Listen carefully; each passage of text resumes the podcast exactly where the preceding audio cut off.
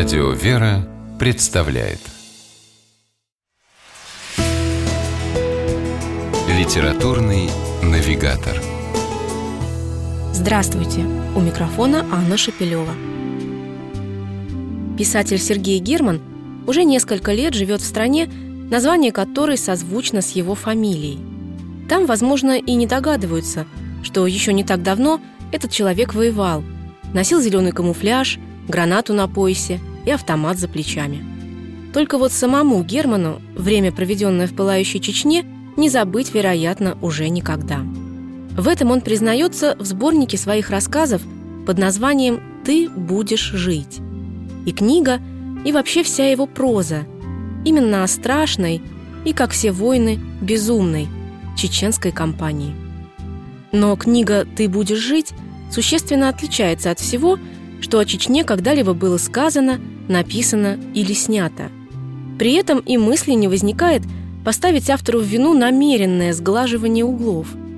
Напротив, испытываешь уважение к по-настоящему талантливому повествователю, который сумел не скатиться в откровенный трэш или банальную чернуху.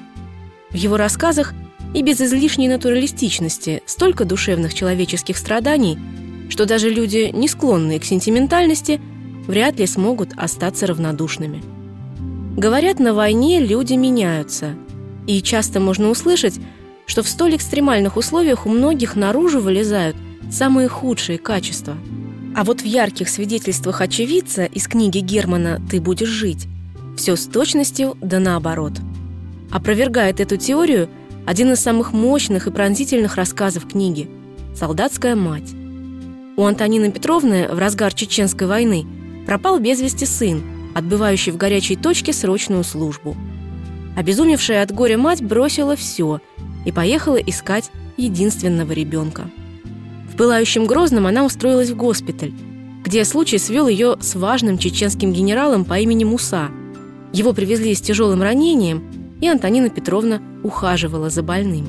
Муса помог Антонине пробраться в расположение банды, где, по слухам, в плену находился ее сын. В рассказе «Вера» на лакмусовой бумажке войны тоже проступает не ненависть и злоба, а сострадание и сердечная теплота. Сергей Герман вспоминает, как во время штурма Грозного в одном из жилых подвалов обнаружили девочку, у которой в начале войны бомбой оторвало обе ноги. Девочка рисовала акварелью картину. Такую, объяснила она вошедшим солдатам, чтобы, глядя на нее, каждый человек поверил, что все у него будет хорошо. Эту детскую, но твердую веру в то, что мир обязательно наступит, вселяют в сердце военные рассказы Сергея Германа из книги «Ты будешь жить». С вами была программа «Литературный навигатор» и ее ведущая Анна Шапилева. Держитесь правильного литературного курса.